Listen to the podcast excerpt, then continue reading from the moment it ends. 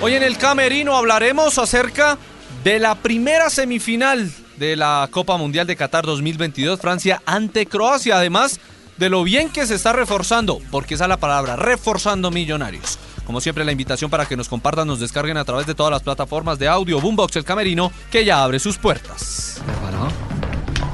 Ya sabe, con toda, con toda os. En el camerino, sabrás de la vida de los más reconocidos.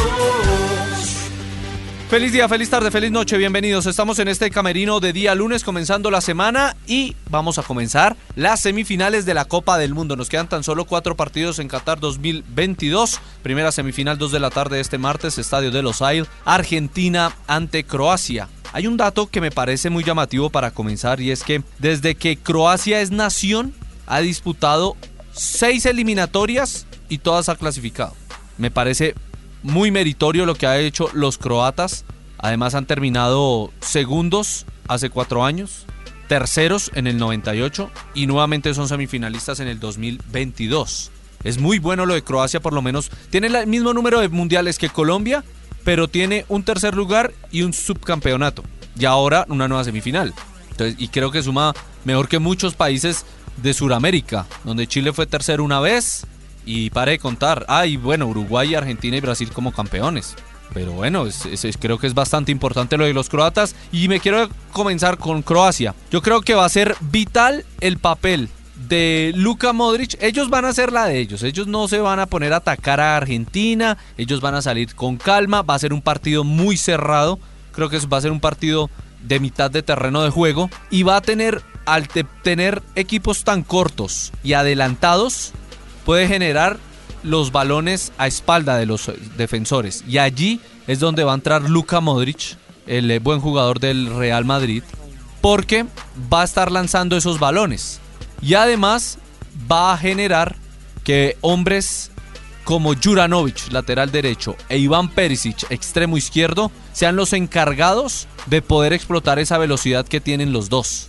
Entonces creo que por ahí va a pasar el juego de la selección croata, que me parece muy consolidada, con muy buenas individualidades, con una fuerza física, no la fuerza de huevos, de luchar que tiene la selección argentina. Entonces vamos a ver si sale el equipo de Danglich a hacer esa propuesta. Argentina obviamente tiene el mejor del mundo para muchos. Ha tenido un destacado mundial. No sé si el mejor, pero ha tenido un gran mundial Luka Modric. Lionel Messi mejor. Obviamente va a comandar a la selección en esa búsqueda de una nueva final después de la del 2014 ante la selección de Alemania en Brasil. Va a tener a Tagliafico como lateral. Yo creo que ellos Nuevamente van a hacer lo mismo de siempre, buscar a Messi, que jugando tan retrasado lo que hace es con alguna finta, con algún movimiento, poder destrabar los bloques del conjunto croata y por algún huequito poder hacer lo que hizo contra Países Bajos en el primer gol. Una genialidad, un pase entre líneas perfecto para Nahuel Molina que marcó el 1 por 0 en ese momento. Veremos si María tiene tanque o no. Yo creería que si no está al 100% en una semifinal, aguántenlo hasta donde más puedan a ver si puede jugar bien el día domingo si llegan a la final pero yo creo que no se van a dejar provocar ni los croatas. En la rueda de prensa creo que se notó, destacando que es más equipo Brasil, pero que el que está en semifinales es Argentina. Y los argentinos a tratar de hacer su juego, ellos por lo general son provocadores natos, entonces obviamente van a tratar de sacar de bloque en algún momento de partido a los croatas. Dos selecciones que juegan a su estilo, pero juegan bien, que han... Eh, demostrado que tienen individualidad, pero en cierto momento algún juego colectivo que les ha permitido llegar hasta las semifinales de la Copa Mundial, partido que será dirigido por Orsato, el italiano, el que hizo el partido inaugural.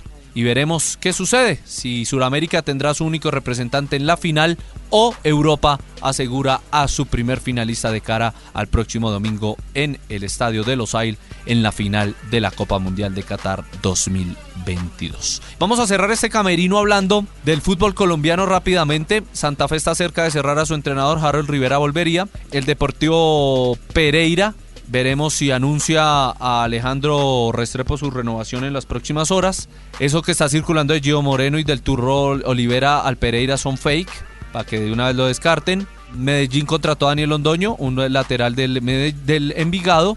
Se está hablando y hemos tratado de acercar posturas en que se pueda dar un canje entre Millonarios Junior A Junior llegaría Juan Carlos Pereira. En Barranquilla están obsesionados en montar un equipo con jugadores de la región. Y que a Millonarios llegue nuevamente Daniel Giraldo, que es una de las prioridades que tiene. El tema es que todavía tiene contrato. Le tocaría desligarse y poder llegar al equipo de Alberto Gamero. Pero acá surge otra posibilidad. Así que vamos a ver. Los delanteros, Fernando Uribe y de Leonardo Castro es magnífico. Son refuerzos, no contrataciones. Son refuerzos son, no son contrataciones para millonarios, que con estas dos y esperando que sucede la próxima semana, porque parece que va a salir uno de los centrales, tiene que ir a contratar central y además buscar otro, porque me parece que el chico Vanegas no es prenda de seguridad, pero con esto Millonarios ya está dando un golpe de autoridad en el fútbol colombiano sobre la mesa, un golpe sobre la mesa en que también va a buscar la liga, pero quiere llegar a fase de grupos de Copa Libertadores de América. Millonarios va a empezar desde la segunda ronda. Veremos qué sucede, pero creo que eso es importante para el fútbol colombiano, importante para Millonarios. Así que les estaremos contando qué sucede con el Camerino, que ya está cerrando sus puertas en este día lunes. El camerino, sabrás de la vida de los más reconocidos